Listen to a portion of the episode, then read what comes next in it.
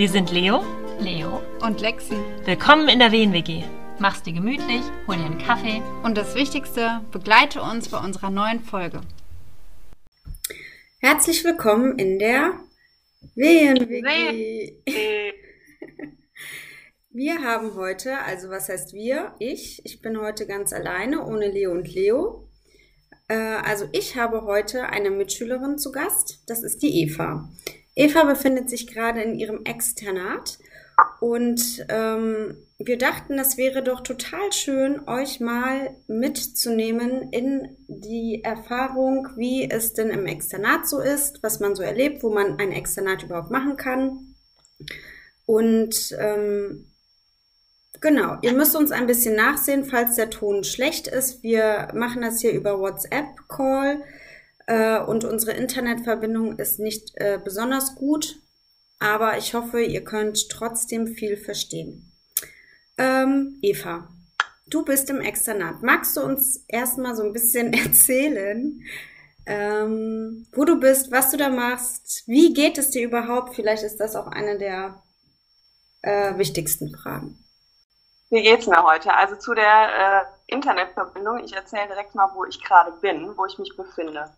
Ich bin in der Nordpfalz äh, im Donnersbergkreis, falls das irgendjemandem was sagt, und habe die Nacht in einem Bauwagen geschlafen und das ist mit der Grund, warum ich hier ganz schlechten Empfang habe. Aber total verbunden mit der Natur bin und ähm, ja, eigentlich dachte ich, die Nacht wird total schön. Aber ich habe gesehen, wir haben bald Vollmond und ich habe die Nacht richtig schlecht geschlafen. Bin 10.000 Mal aufgewacht, hin und her und so weiter. So ist es gerade. Mhm. Aber äh, freue mich über die Sonnenstrahlen, die zwischendurch reinkommen. Und ja, also ich verbringe nicht meine ganze Zeit im äh, Bauwagen hier im Externat, sondern begleite auch eine Hebamme und arbeite.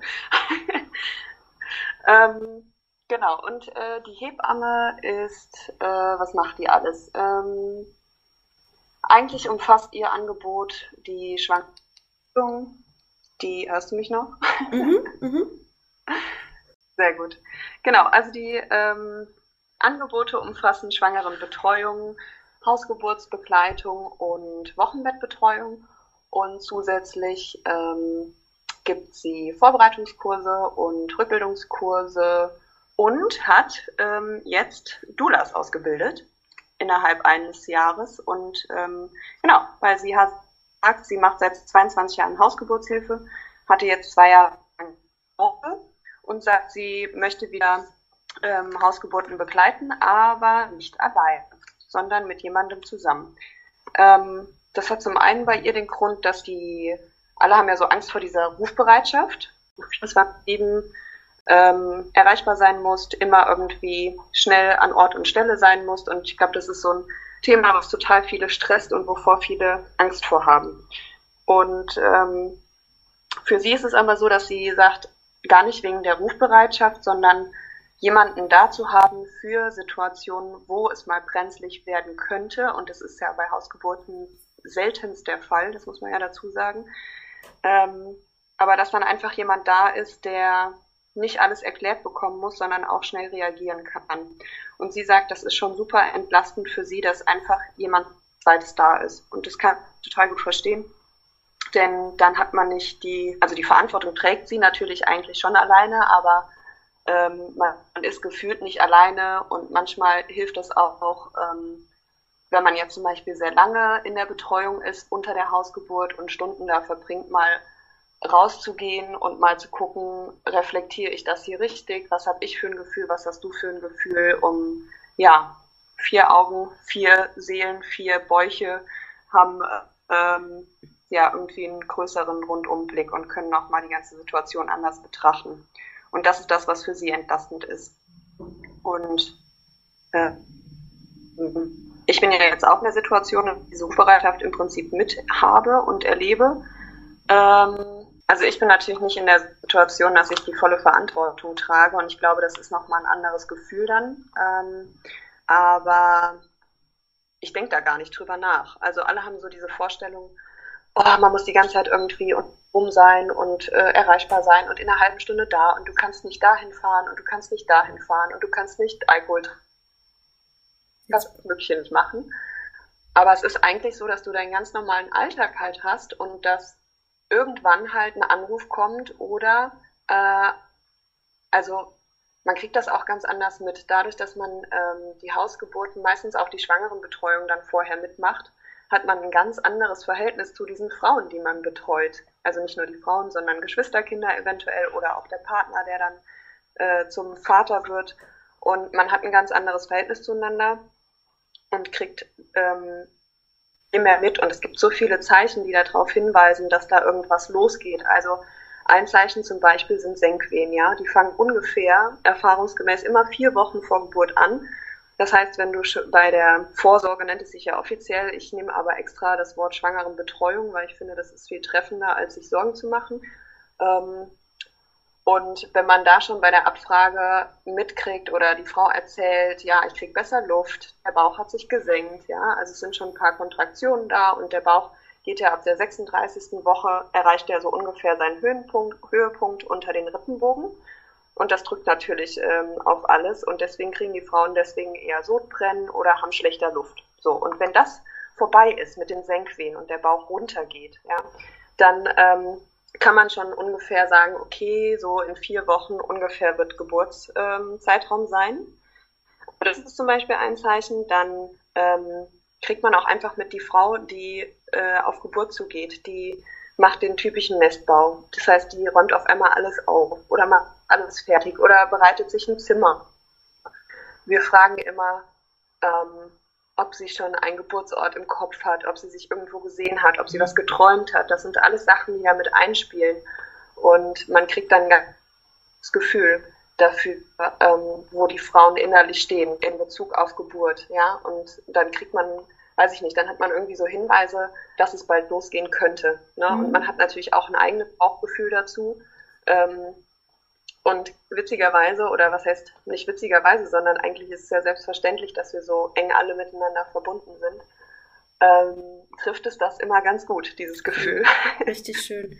Ich finde äh, an diesen Dingen, die du jetzt erzählt hast, mehrere Sachen richtig schön. Zum einen, dass Ella Dulas ausbildet ähm, weil ich ja schon oft auch mitbekomme, dass Hebammen ja sich durch Doulas bedroht fühlen oder auch in Konkurrenz sehen oder auch Doulas gegen Hebammen wettern.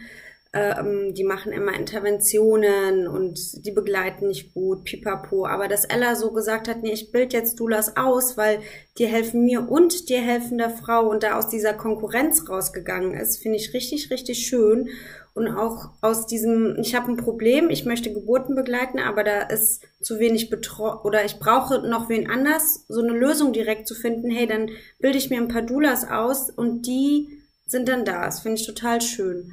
Und auch wie du äh, beschreibst, wie eng ihr mit den Frauen zusammenarbeitet und dass die Rufbereitschaft gar nicht so anstrengend ist. Ich glaube, das hilft vielen, die sich so mit dem Gedanken beschäftigen, in die Freiberuflichkeit zu gehen diesen Schritt dann auch wirklich zu machen, weil sie so diese Angst vor der Rufbereitschaft verlieren. Ne, das kündigt sich an, dass eine Frau Geburt hat. So, das ist nicht von jetzt auf gleich und das geht halt nur äh, durch die enge Betreuung. Und ich glaube, wir, wenn wir in der Ausbildung sind und die ganze Zeit im Kreissaal, wir kriegen das ja nicht mit. Ne? Die Frauen kommen, wir denken so, okay, das von jetzt auf gleich hat die Frau gemerkt, wen gehen los, Blasensprung, wir kriegen diesen ganzen Prozess vorher nicht mit und haben vielleicht auch deswegen die Vorstellung davon, dass Rufbereitschaft so heißt, von jetzt auf gleich ins kalte Wasser zu äh, springen. Aber so ist es halt gar nicht.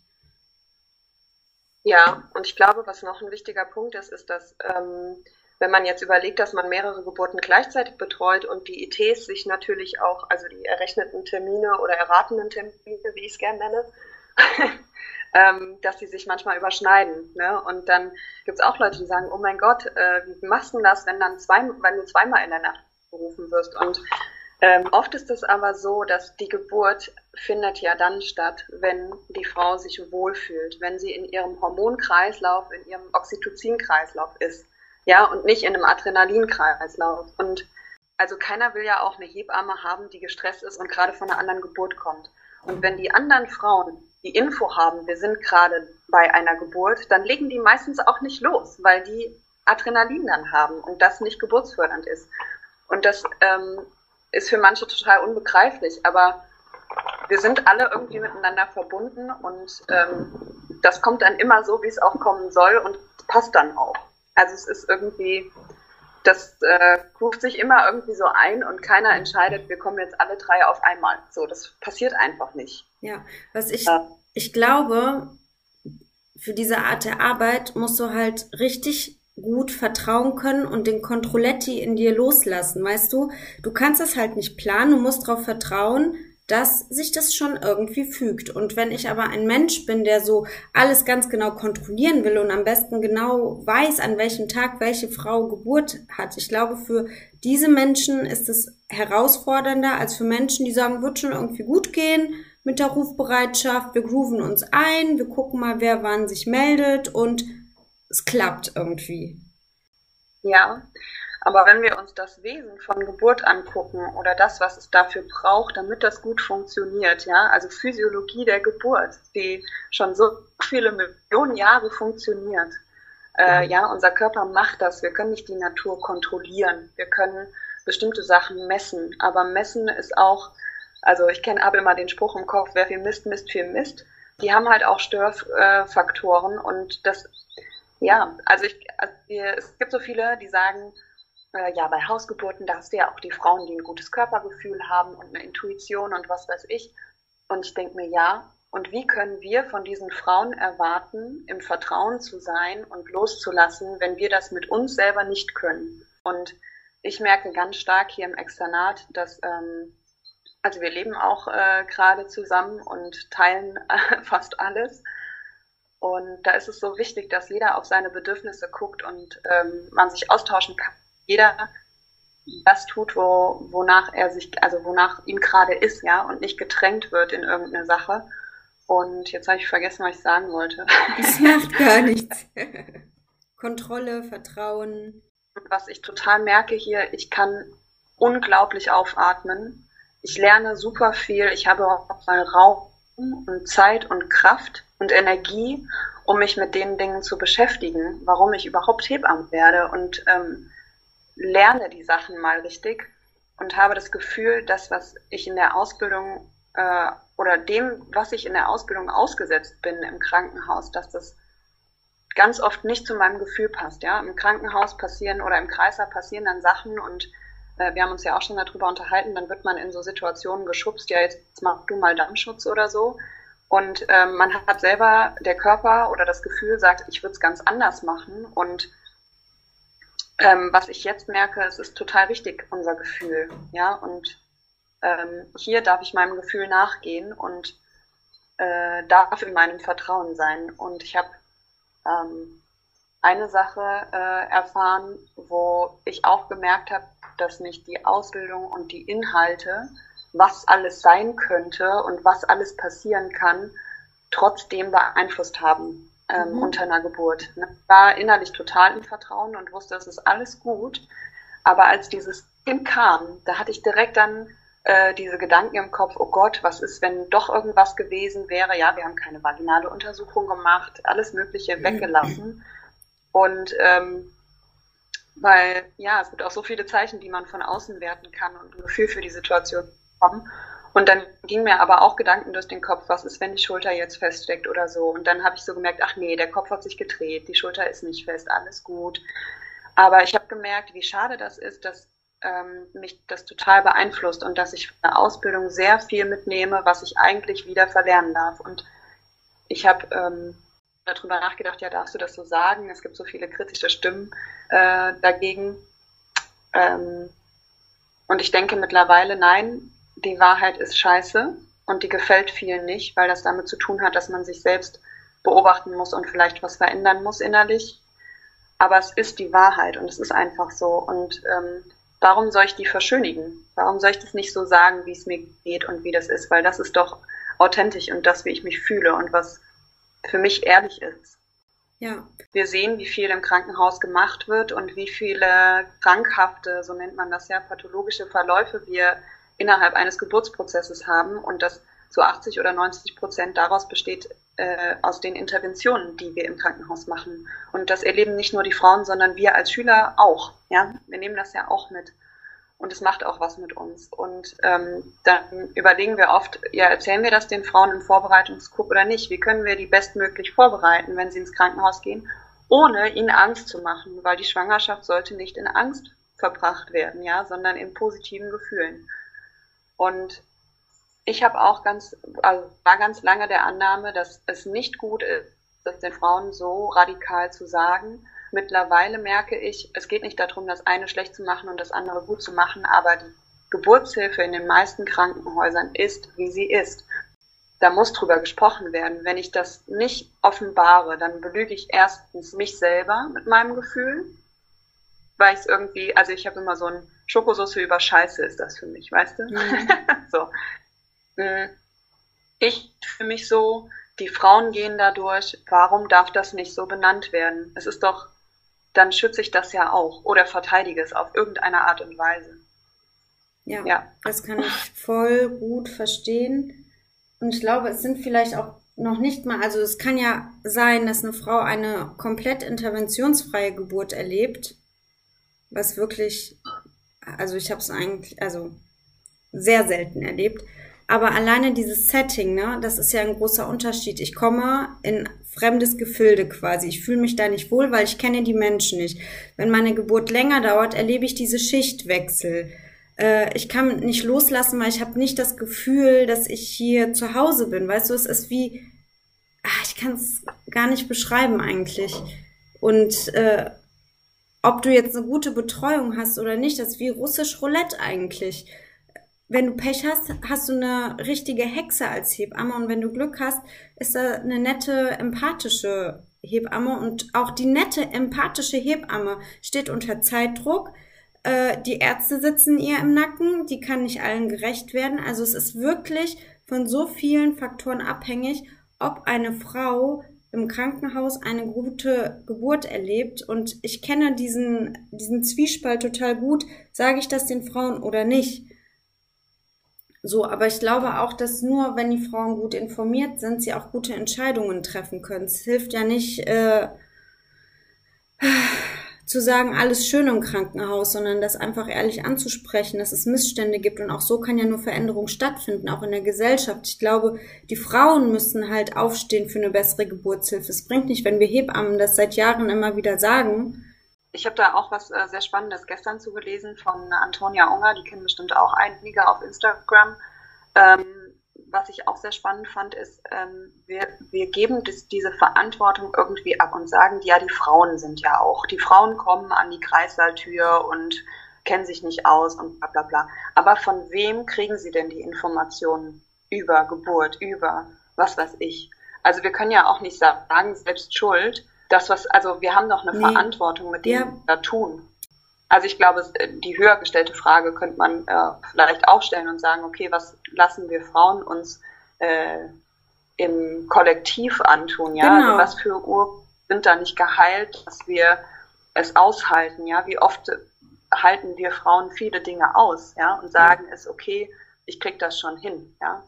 Und ähm, ja, ich glaube, das ist das, auch das, was ja ich glaube, das ist auch das, was ich meine, dass ähm, wir Frauen wirklich auf unser Recht bestehen müssen und es einfordern müssen, eine würdige Geburt zu haben, eine selbstbestimmte Geburt, eine Geburt, die nicht auf Profit oder oder aus ist, so. Ja. Im Kollektiv jetzt nicht die Frau alleine, ne? weil wenn du unter der Geburt bist, kannst du schon mal gar nichts machen. In der Schwangerschaft äh, wird dir ja sowieso von allen Seiten Angst gemacht. So, es fängt ja schon viel früher an, im Grunde. Und das sind einfach ja. patriarchale Strukturen, vor allem in der Geburtshilfe, finde ich, obwohl das ja eigentlich der Ort sein müsste, wo das anders ist.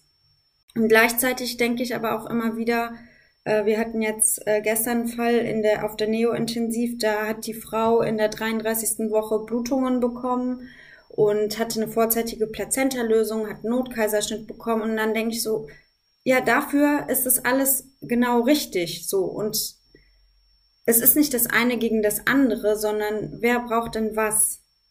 So brauchen alle Frauen diese High-End-Betreuung im Krankenhaus äh, mit jedem Schnickschnack Oder kann es auch alles einfach mal sich die Waage halten? Weißt du, warum äh,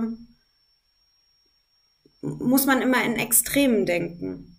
Weißt du, was ich meine? Entweder kommt eine Frau ins Krankenhaus und kriegt von A bis Z die Interventionsspirale oder sie äh, gebärt äh, zu Hause. Warum kann es da nicht keine Nuancen dazwischen geben? Ich ähm, versuche jetzt mal ein bisschen äh, das Thema in eine andere Richtung zu lenken ja. und erzähle vielleicht noch, was ich so lerne oder was mir äh, so extrem auffällt in der Betreuung auch. Also mhm. Ich habe Leopold-Handgriffe, ja, also die den Bauch abtasten. Es gibt viele Frauen, die haben wurden noch nie abgetastet. Die gehen immer zum Gyn und kriegen da ihr CTG und vaginale Untersuchungen in der Schwangerschaft und keine Ahnung was, das ganze Tralala, was niemand braucht. Und ähm, niemand hat sich mal hingesetzt und mal Kontakt zu dem Kind aufgenommen. Ähm, das macht ja auch einfach eine, schafft eine totale Verbindung. Und ähm, man kommt sich nah. Und das ist ja so ein intimer Prozess, in den wir eingeladen werden, den wir mit begleiten dürfen. Und ähm, ich habe jetzt richtig gelernt, wie taste ich den Bauch ab, wie kriege ich ein Gefühl dazu, was da drin liegt, wie kann ich tasten, wie sich der Kopf eingestellt hat, äh, in welchem Bezug der zum Becken steht, ähm, wie es der Frau damit geht. Das ist so schön, einfach auch äh, das mitzuerleben und das werde ich auf jeden Fall auch mit in den Kreissaal nehmen. Und ich habe, ähm, wir hören immer die Herztön, äh, Herztöne über ein Herztonrohr ab, also die Ella jetzt nicht mehr, die hatten Doktoren und so und ne, irgendwann hat man vielleicht keine Lust mehr darauf, ich weiß es nicht, aber Frauen, die zum Beispiel keine um, Schalluntersuchungen möchten und auch nicht äh, per Schall Herztöne abgeleitet bekommen möchten, ähm, ja, da können wir das Herztonrohr nehmen.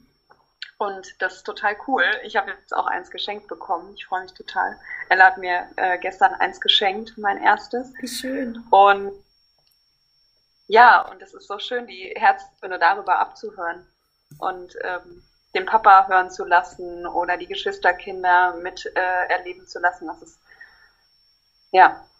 Ist nochmal was anderes, als wenn es eine Maschine tut, weißt du? So vom Gefühl. Genau.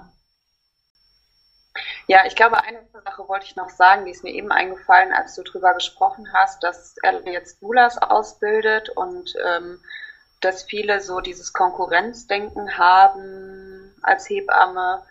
Ähm, und ich glaube, dass ähm, gerade wir Frauen alle miteinander verbunden sind und es gibt so viele, unsere ganzen Ahnen haben auch Kinder bekommen. Also wenn wir uns damit verbinden, was wir Frauen können und dass wir Leben auf die Welt bringen und uns miteinander, ja, also irgendwie sind wir doch alle Schwestern und wie kann, also das muss doch auch überkommen werden, dass, dass wir nicht ein Konkurrenzdenken haben, sondern dass wir alle zusammenarbeiten und versuchen, dass wir Frauen den bestmöglichen Weg gehen können und gebären können, auf die Art und Weise, wie das schon unsere, weiß ich nicht, Mütter, Großmütter und was weiß ich was getan haben. Mhm. Dass Geburt im Krankenhaus stattfindet, ist ja auch noch nicht ewig. Also das ist ja mittlerweile das Normale für viele, aber das war es ja so viele Jahrtausende von Jahren nicht. Ja. Ähm, ja.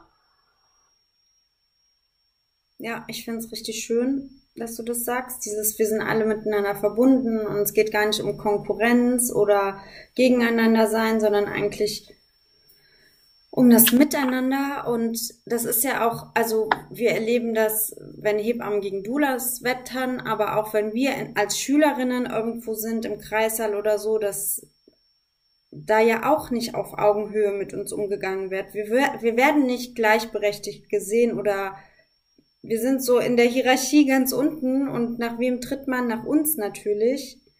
Und ich finde es total schön, dass du in der, in deinem Externat jetzt die Erfahrung machst, dass es halt nicht so sein muss, so dass man auch lernen kann in einem Setting, wo man auf Augenhöhe ist und wo man ernst genommen wird, wo man als Mensch gesehen wird und nicht als die Schülerin. So und ich glaube, das ist auch ein großer Faktor, der mich in der Ausbildung eigentlich am meisten belastet, deswegen freue ich mich auch sehr aufs Externat, weil ich ja auch schon die Hoffnung habe, dass das dann anders ist. Ja, so dieses im Krankenhaus sein, die Schülerin sein, die eigenen Gefühle. Ja, äh, gerade so extrem merke im Vergleich zu dieser Ausbildung, dass ich, ähm, wie gesagt, endlich mal aufatmen kann. Ich habe äh, Vorbilder, von denen ich lernen darf und die mich genauso behandeln wie jede zu betreuende Frau. Und das ist doch genau der Punkt. Wie kann ich jemanden anders, also wir gehen mit, wir kommen jeden Tag mit so vielen unterschiedlichen Menschen in Kontakt und in Berührung. Und wieso gehen wir nicht den gleichen Respekt an jeden, mit dem wir arbeiten und mit dem wir unsere Zeit verbringen, sagen wir es mal ganz plump, nicht nur arbeiten, sondern wie wir unser Leben gestalten, jeden Tag mit den Menschen, die wir sehen. Wieso gehen wir nicht mit Respekt und Wertschätzung uns gegenüber und versuchen voneinander zu lernen? Das ist so eine Schwäche, andere klein zu machen und sich darüber zu stellen, weil man es vielleicht auch nicht anders gelernt hat. Und ich verstehe das immer nicht, ja. Auch, also klar ist man in der Position als Schülerin, aber es ist doch so schön, einfach voneinander zu lernen und den anderen mitzunehmen. Und es ist immer ein Ausgleich, ja, also äh, ein Austausch auch an den Sachen.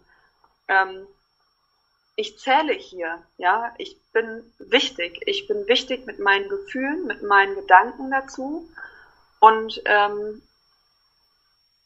ja, also ich weiß nicht, für mich ist das so, eigentlich ist doch das das Natürliche. Und das merke ich auch, dass ich auf einmal Energie habe. Ich habe vier Bücher in dem Zeitraum hier gelesen und mein, mein Externat ist ja noch nicht vorbei. Und ich denke mir, wann hatte ich die letzten Jahre die Kraft und die Lust, mich lange mit so einem Thema auseinanderzusetzen oder mir Bücher in die Hand zu nehmen und endlich dieses intrinsische Lernen, was wir eigentlich von Anfang an, wenn wir in die Schule gehen und so weiter, das ist ja eigentlich der Lernauftrag, ja. Wir möchten, dass Kinder und wir Menschen aus einer Begeisterung heraus und aus einem Interesse heraus zu den Themen lernen. Und wir kriegen das aberzogen in der Schule, indem wir vorgesetzte Regeln haben. Und ich meine, auch da, ja, unser Schulsystem, jedem, es ist ja ein offenes Geheimnis, jedem ist klar, dieses Schulsystem muss reformiert werden. Aber diese Implementierung, dass das endlich mal passiert, das folgt halt nicht. Und ich frage mich immer, warum ist es so einen großen Schritt, das zu ändern? Ja, weil man ins Die Vertrauen gehen muss, glaube ich die Veränderung fängt doch nicht an, indem man sagt, oh, das große System und da hängt so viel mit zusammen, sondern die Veränderung fängt doch in dir selbst an. Du selbst, wenn du dich mit deinen Themen auseinandersetzt und guckst, wie möchte ich denn behandelt werden und wie behandle ich andere Leute, da fängt doch schon die Ver Veränderung an. Und wenn das jeder machen würde, dann gibt es auch im Großen diese Veränderung. Und ähm, ja, und ich habe es äh, gar nicht gesagt, aber es sind Hebammenbücher, die ich gelesen habe und ich habe auch am Anfang gedacht, oh, ich kam hier an und musste erstmal irgendwie ja ankommen und dachte dann, oh, jetzt müsstest du eigentlich, hast du ja jetzt Zeit und dann müsstest du ganz viel lernen und nachholen und die ganzen Fehleinstellungen lernen, die, die, die der kindliche Kopf vornehmen kann. Ja, also die größten Einstellungsanomalien sind die in den Köpfen der Geburtshilfe. Denke ich, was wir alles lernen, was es für Risiko gibt und ähm, nicht dieses Vertrauen lernen, ja. Und dann habe ich gedacht, ja scheiße, du musst doch jetzt diese Zeit nutzen. Und dann habe ich das voll abgelegt und habe gedacht, nein, es kommt alles zu seiner Zeit und ich beschäftige mich damit, wenn ich mich damit beschäftigen will. Und das ist jetzt auch passiert. Ich habe Kraft dazu, ich habe Lust dazu, mich endlich mit den Sachen auseinanderzusetzen und gehe auf die eigene Suche und beschäftige mich mit den Themen, die ganz praxisnah sind. Ja, ich erlebe was oder mache mir über eine Frage Gedanken oder es war eine Frage von den äh, Schwangeren oder von der Familie drumherum. Und dann setze ich mich zu Hause hin und lerne das. Das heißt, ich lerne nicht von der Theorie in die Praxis, sondern aus der Praxis heraus in die Theorie.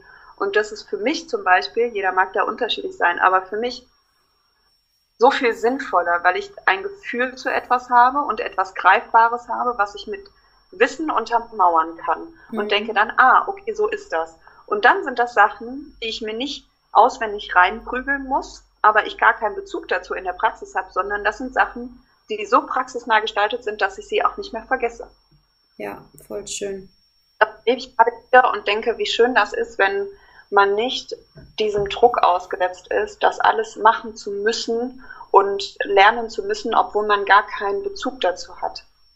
Und ähm, ja, ich wollte noch irgendwas anderes sagen. Ja, und da einfach auch diese Energie und dieser Raum dafür da ist, dass das von mir herauskommen darf.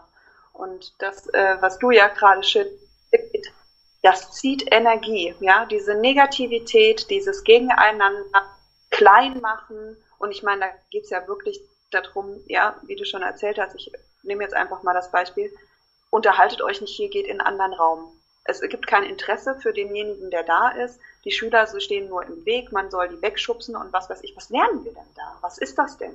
Man geht abends nach Hause, man ist fertig. Schichtsystem ist sowieso eine Sache, die enorm an unserem Biorhythmus zehrt. Und dann musst du auch noch diese ganze Negativität aushalten. Und das ist ja die Frage, müssen wir das aushalten oder gibt es da nicht irgendwie einen Weg?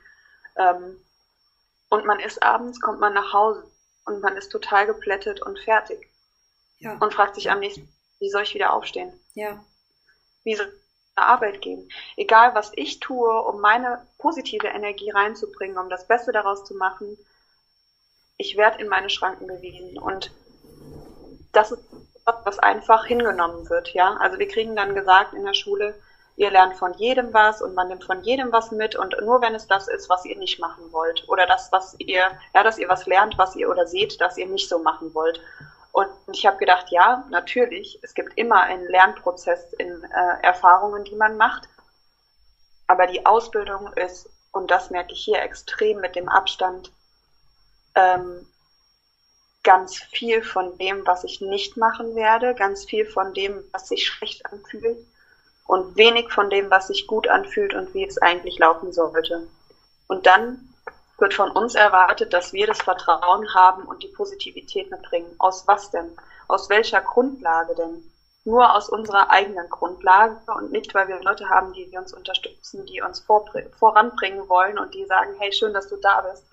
Lass uns das zusammen machen. Ja, ich, also vielleicht erzähle ich, also ich stimme zu allem 100% zu und ich habe auch das Gefühl, das ist das, was mir am meisten fehlt, dieses Hey, schön, dass du da bist, das Gefühl, auf einer Station zu sein und die Leute sagen, schön, dass du da bist, ich interessiere mich für dich, ich sehe dich und die Arbeit kann scheiße sein, wie sie will. Wenn die Leute um einen herum einem wohlgesonnen sind, dann macht es Spaß, weißt du, dann mache ich alles. Aber im Moment, ich ja. erzähle es jetzt mal für die Zuhörerin, bin ich halt auf einer Station, wo ich also manchmal werde ich gesehen, dann wird mir auch was erklärt. Jetzt in den letzten anderthalb Wochen stehe ich einfach nur rum, werde ignoriert oder halt äh, gebeten, wenn ich mich mit einer anderen Schülerin und einer Schwester unterhalte, äh, bitte den Raum zu verlassen.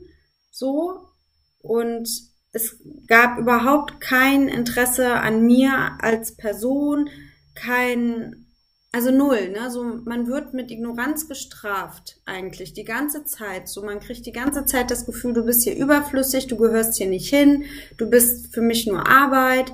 Und die Ausbildung, das macht die Ausbildung einfach so hart, so, ne?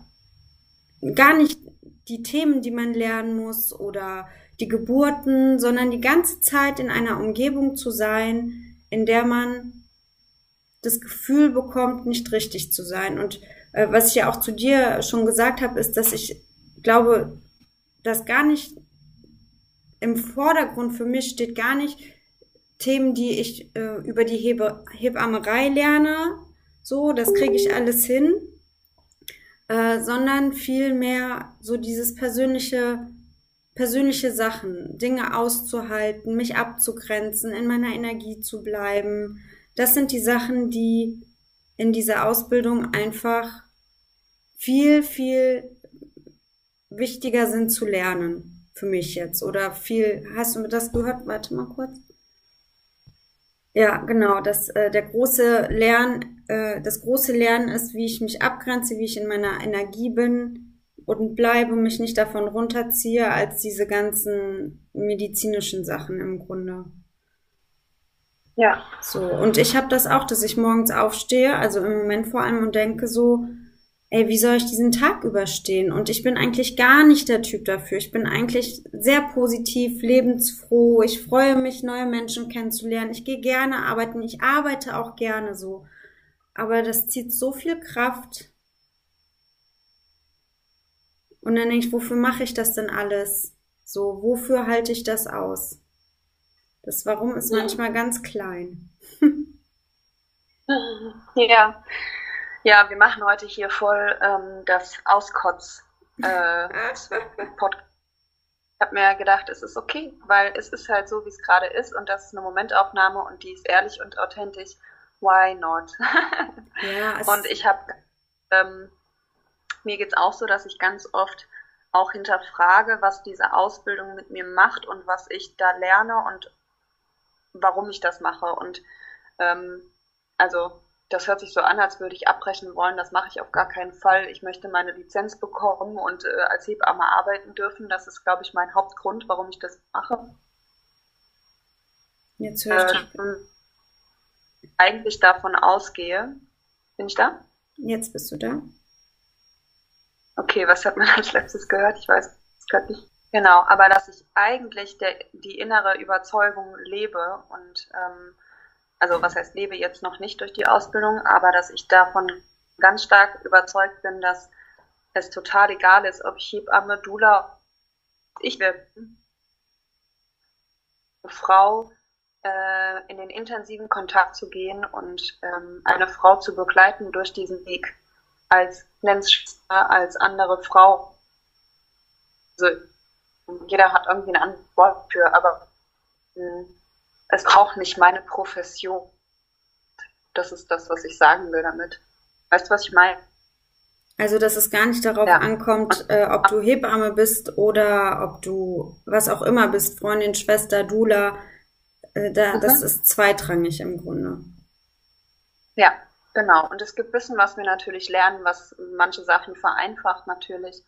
Aber ähm, ja, dass es eigentlich darum geht, ähm, den Raum zu halten und jemanden zu begleiten in diesem, auf diesem Weg. So wie es früher auch war. Mit Schwestern oder Bekannten, die dabei waren und die mh, sich um die Frau gekümmert haben, die da gerade diesen riesen Transformationsprozess geht. Ja. Und das ist, glaube ich, so der Kern von dem Ganzen. Ähm, ja, und mit die Fragen, die ich mir manchmal stelle, warum ich diese Ausbildung so aushalte. Und es ist ja wirklich ein Aushalten. ähm, da geht und ich denke, ich meinen inneren Weg nicht verlassen dadurch, aber dass es schon auch eine Arbeit ist und eine Anstrengung ist, die Dinge, die mir da begegnen und die Erfahrungen, die wir machen, ähm, damit klarzukommen und die auch wieder loszuwerden auf äh, eine bestimmte Art und Weise. Hm, sehe ich auch so. Weißt du, und spannenderweise, du sagst das und ich merke so richtig, was für so Mindfuck ich in meinem Kopf habe. Aber Geburt ist doch gefährlich. Äh, es geht doch nicht nur ums Begleiten, sondern wir müssen doch aufpassen und es kann auch immer was passieren. Und ich bin so richtig, und das hatte ich vor der Ausbildung nicht. Ich bin so richtig so in Angstspiralen drin. Ich habe so richtig viele Themen. Ähm, und das ja, aber erst, das Leben ist lebensgefährlich. ja, es ist lebensgefährlich, das stimmt. gefährlich. Aber das wollen wir ja auch nicht, ja. Es gibt kein Schicksal. Wir wollen alles kontrollieren können und entscheiden können.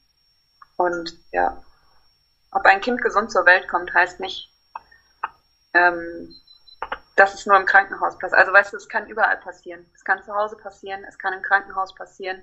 Und es gibt für die Leute, die es nicht wissen, Quack, Qualitätssicherung. Ich weiß nicht, was, wie es genau ausgesprochen heißt, wofür es die Abkürzung ist, fällt mir gerade nicht ein. Aber es gibt eine Qualitätssicherung, das ist eine äh, für außerklinische Geburtshilfe. Vielleicht heißt das, genau. Ja. Boah, boah, genau, die kann auch jeder aufrufen ähm, im Internet.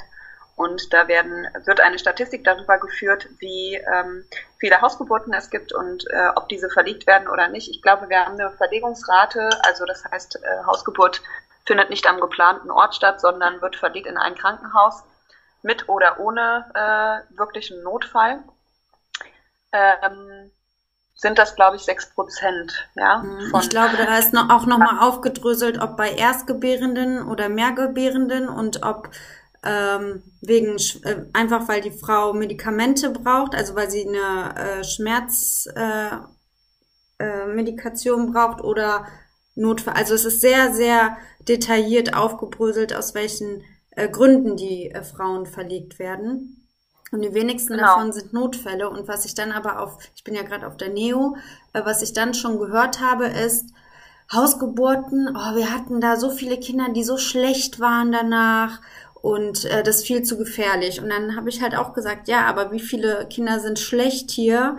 Also geht's schlecht nach einer primären Sektio, weil falsch gemessen wurde oder weil einfach äh, kristellert wurde ohne Ende, keine Ahnung, VE ohne Ende. Also es gibt so viele Gründe im Kreißsaal, warum es den Kindern danach schlecht geht. Aber wenn es bei einer Hausgeburt einem Kind schlecht geht danach, dann ist die ganze Hausgeburtshilfe bitte zu verteufeln.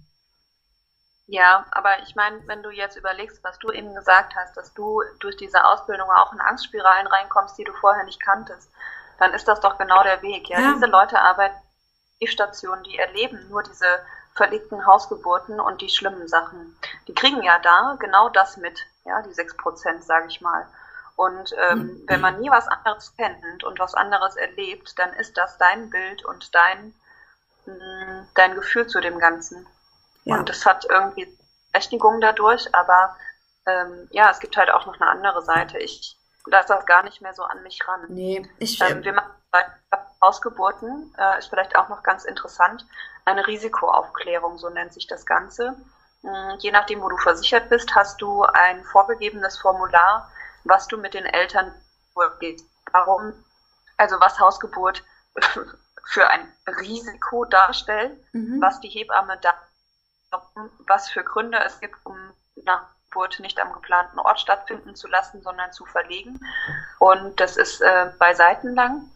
Und wir machen das hier so, dass wir einen extra Termin dafür machen und die ganz in Ruhe vorlesen und gucken, wie reagieren die Eltern darauf, welche Fragen kommen. Wir besprechen, was das, was das alles bedeutet und haben dann eine Stunde lang eine ausführliche Aufklärung darüber gemacht, was passieren kann und ähm, was nicht passieren kann. Und da steht eben auch in dieser Risikoaufklärung, steht auch im ersten Absatz drin, dass ähm, 94 Prozent der geplanten Hausgeburten physiologisch sind, es keiner medizinischen Betreuung bedarf, dass das alles normal ist, ja, und dass das einzige Risiko, was besteht, ist, wenn es zu einem Notfall kommt, wo Kind oder Mutter intensivpflichtig betreut werden müssen, dass dann eine eventuelle Verlegung Zeit in Anspruch nimmt, die dann verloren geht. Aber akute Notfallsituationen, wo keine einzelnen Zeichen im Vorfeld da waren, passieren so gut wie nie. Ja, also man kriegt immer mit, wenn irgendwas nicht nicht ähm, physiologisch ist. Ja. Dafür sind wir ja da. Ja, das kriegen wir ja mit. Und der größte, die größte Sicherheit, um sowas zu erkennen, ist, dass die Frau ein Gefühl äußert und sagt, irgendwas stimmt hier nicht oder mir kommt was komisch vor. Das ist die Sicherheit, mit der wir ja auch arbeiten. Voll. Und ähm, Man fühlt, und was ist, ja, und es gibt, die Ella hat in ihren 22, äh, nee, 17 Jahren, 22 Jahre, wie lange macht sie es schon? Jetzt eben sagtest du 20 genau. 22, Aber glaube ich. in ihren ganzen Jahren keinen Notfall gehabt, wo es Kind oder Mutter danach schlecht ging. Und ich meine, äh, das ist ja auch einfach mal eine Zahl. Ich weiß nicht, wie viele Geburten die mittlerweile drauf hat, aber ich äh, glaube mehrere hundert, ja. Und, ähm, Ja. und wie groß ist das Risiko in einem Krankenhaus durch die Intervention, die Medikamente geben? Jetzt äh, bist du gerade ganz schlecht. Hm. Warte mal, sag nochmal. Jetzt? Ja? Wie groß ist Das- das Risiko? Wie Risiko im Krankenhaus, äh, eine scheiß Geburt zu haben, ein Trauma zu erleiden, an den Medikamenten, die gegeben werden, die Nebenwirkungen haben, ja. Wir machen ja an der Hausgeburtshilfe ganz andere Methoden und Sachen, um mit Dingen umzugehen. Ähm, das könnte man im Krankenhaus übrigens auch machen, aber es wird halt schneller zur Medizin gegriffen und die hat immer Nebenwirkungen und Folgen für Kind und Mutter und zum Teil langfristig, ja. Und ja, das muss man einfach sich abwägen, glaube ich. Ja. Ich fand Äh, spannend in dem was ich Gespräch. auch- Ja. Bei dieser Risikoaufklärung ist, dass wir uns eine Stunde Zeit nehmen, langsam mit diesen Frauen alles durchgehen und ich mich frage, wann ich in einem anderen Setting, zum Beispiel im Krankenhaus, mal so eine ausführliche Aufklärung mitbekommen habe, die informativ war, die normal das ausgesprochen hat, was da steht und die auf die Sorgen und Ängste der Eltern eingegangen ist und das wirklich geklärt hat, ja. Also wir könnten ja auch sagen, äh, hier habt ihr die Blätter, könnt ihr euch mal durchlesen, unterschreibt die bitte, ihr habt es mal gesehen. Nein, wir versichern uns, dass jedes Wort verstanden wurde und dass, ähm, dass wir das alles zusammen durchgegangen sind. Ja? Ja, im Grunde müssten die Frauen genauso eine Aufklärung auch kriegen, bevor sie in den Kreissaal gehen. So. Ja, genau. Du kriegst einen Zugang. Der Zugang ja. könnte dazu führen, dass du schlechter äh, dich irgendwo festhalten kannst, dass der weh tut. Äh, ach, keine Ahnung, ich weiß es nicht. Was ich aber ähm, noch sagen wollte, was ich sehr spannend fand in einem Gespräch über äh, abgebrochene Hausgeburten, äh, meinte die Schwester dann so, ja, was macht ihr denn? Äh, da ist ja kein Arzt dabei, was macht ihr denn, wenn es einem Kind schlecht geht? Dann sage ich, ja, wir machen dasselbe, was der Arzt hier macht, wenn es dem Kind schlecht geht. Wir sind dafür ausgebildet, Kinder, denen es nach der Geburt schlecht geht, zu betreuen und auch diesen Rettungsweg äh, bis ins Krankenhaus so zu betreuen, dass die Kinder ähm, bestmöglichst versorgt sind. Und sie konnte auch nicht verstehen, dass in anderen Krankenhäusern, bei uns ist das so, dass ähm, der Arzt nach jeder Sektion die U1 direkt macht, zack, zack, zack, Kind äh, abgenabelt, einmal U1 gemacht, zurück zur Mutter.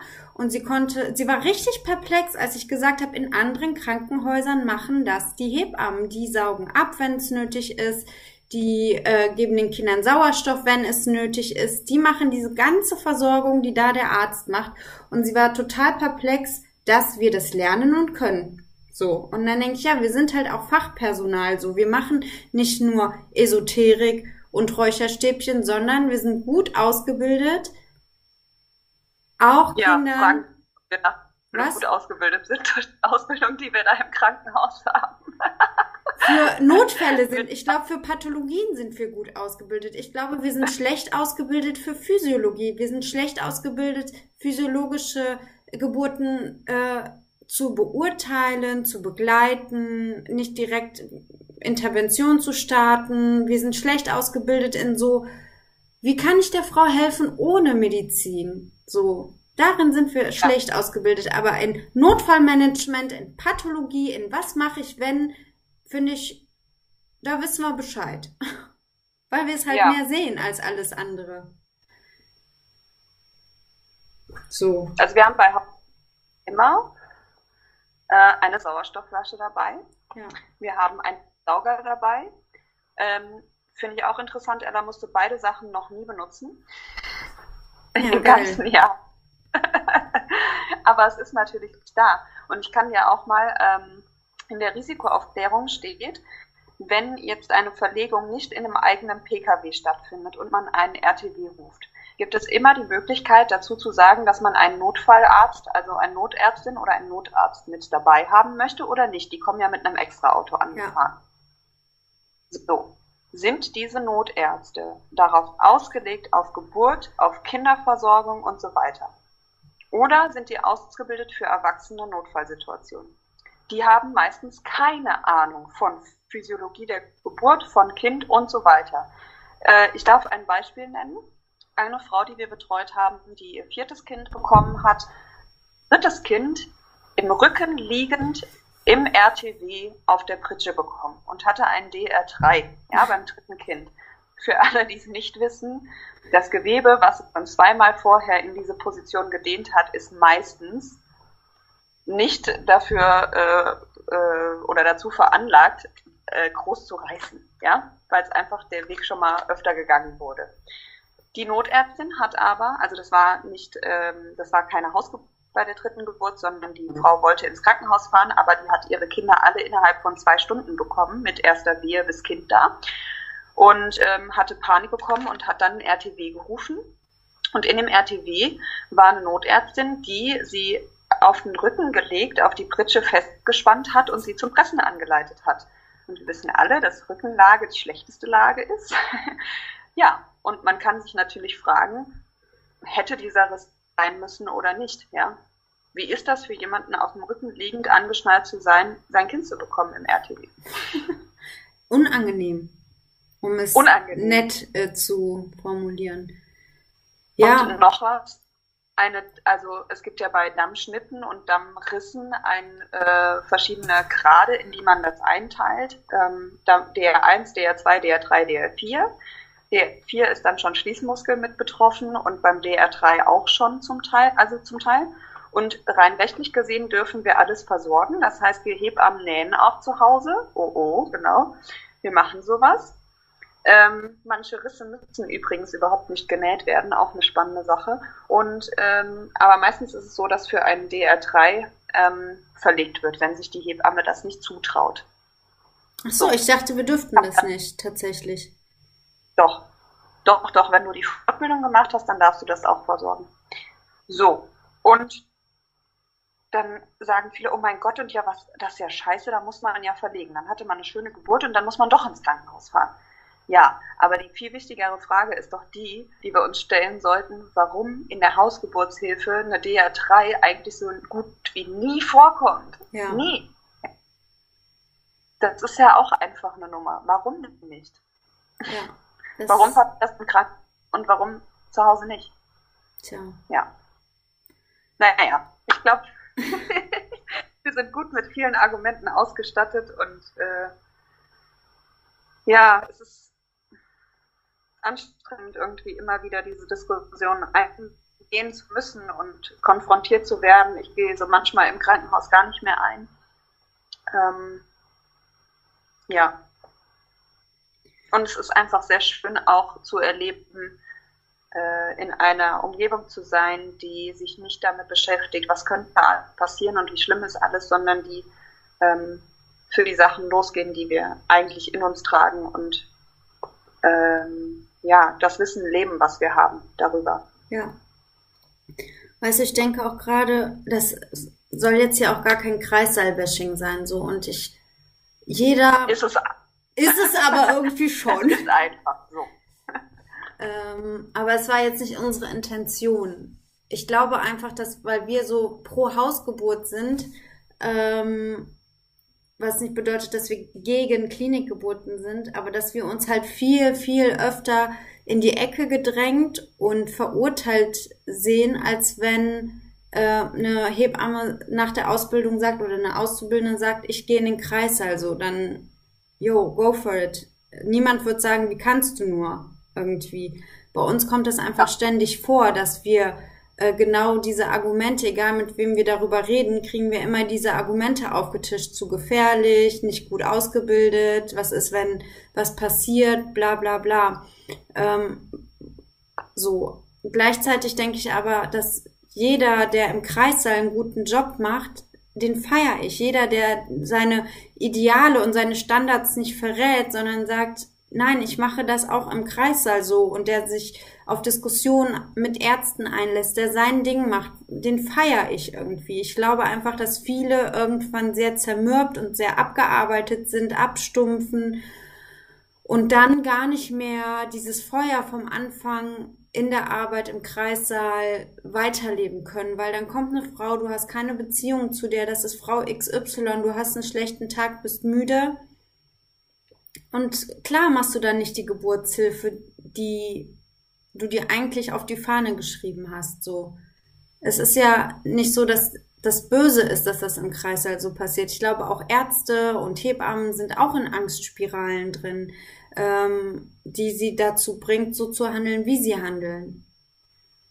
Aber ich, das kann sich halt nur verändern, wenn wir das alles reflektieren, wenn wir da ehrlich drüber sprechen, wenn wir nicht schweigen und sagen, ist alles gut. So. Wenn Ja. jede Frau Ja. auf dem Rücken liegt und ihr Kind bekommt. Oder wenn äh, jede Frau statt Betreuung eine PDA bekommt. Ja, Ne? Das, ähm, es gibt viele Faktoren, warum in Kreissälen die Geburtshilfe nicht so funktioniert. Und ich glaube, dass Hebammen am Ende auch nur eine kleine Verantwortung dafür tragen, dass es so schlimm ist, wie es ist. jo. Und was man vielleicht dazu sagen muss, ähm, natürlich gibt es manche Sachen, die medizinisch betreut werden müssen. Und Klar, dafür ist es gut, dass wir Klar. aber andere eben nicht. Und Ja. das ist, glaube ich, so der wesentliche Faktor. Es geht nicht darum, dass Medizin schlecht ist, sondern dass es gut ist und lebensrettend sein kann. Und dafür ist es wichtig, aber für den Rest eben nicht. Und ja, und ich glaube, das, was wir hier sagen und was wir geteilt haben, ist die Konsequenz aus dem, was wir lernen. Und ähm, die muss man auch ziehen, finde ich. Ja. Ja. So, ich die ganze Zeit, ob wir mit irgendwas Schönem abschließen können. äh, aber es war auch schön, einfach das mal ähm, ja, erzählen zu können und rauslassen zu können. Ähm, ich äh, will noch äh, sagen, dass ich lange, also viele Geburten erleben wir natürlich auch im Kreissaal, aber dass ich, ich für mich gemerkt habe, wann war ich zuletzt von einer ähm, Geburt, die natürlich krass ist und irgendwie ja voll das heftige Erlebnis ist, ähm, lange nicht mehr rausgegangen bin und so erfüllt von diesem Oxytocinrausch war, mich gefreut habe für dieses Erlebnis, was da passiert ist, äh, einfach, dass ein Menschenleben auf die Welt gekommen ist und ähm, dass das alles so funktioniert hat. Und ich habe lange nach Geburten nicht mehr so ein High gehabt und dass mich das so richtig mitnimmt. Und das erlebe ich hier gerade wieder und das ist total schön. Ja. Ich freue mich auf mein Externat. Ich will auch, weil ich habe genau dasselbe. Ich denke nach der Geburt so, dann hattest du eine Geburt und ich denke mir, Lexi, warum fühlst du dich denn jetzt so leer? Es ist doch das, was du machen möchtest. Es ist doch das, was du liebst, deine Berufung. Das, das sollte dich doch erfüllen. Warum fühlst du dich nach dieser Geburt so leer? Und dann denke ich, ja, ich, eigentlich liegt's auf der Hand, weil es nicht so ist, wie du dir das wünschst, weil du musst schnell abnabeln und dies tun und das tun und du bist eh Schülerin und dann musst du aufräumen ganz schnell und dann sind da Ärzte und du hast gar keine Zeit zum Staunen. Du hast gar keine Zeit zum Feiern. Du hast keine Zeit da zu sein in dem Moment, sondern du bist schon mit den nächsten To-Dos auf deiner Liste beschäftigt, um deinem Schülerstatus gerecht zu werden. So. Ich wünschte mir, ich könnte nach den Geburten einfach da stehen und erstmal staunen und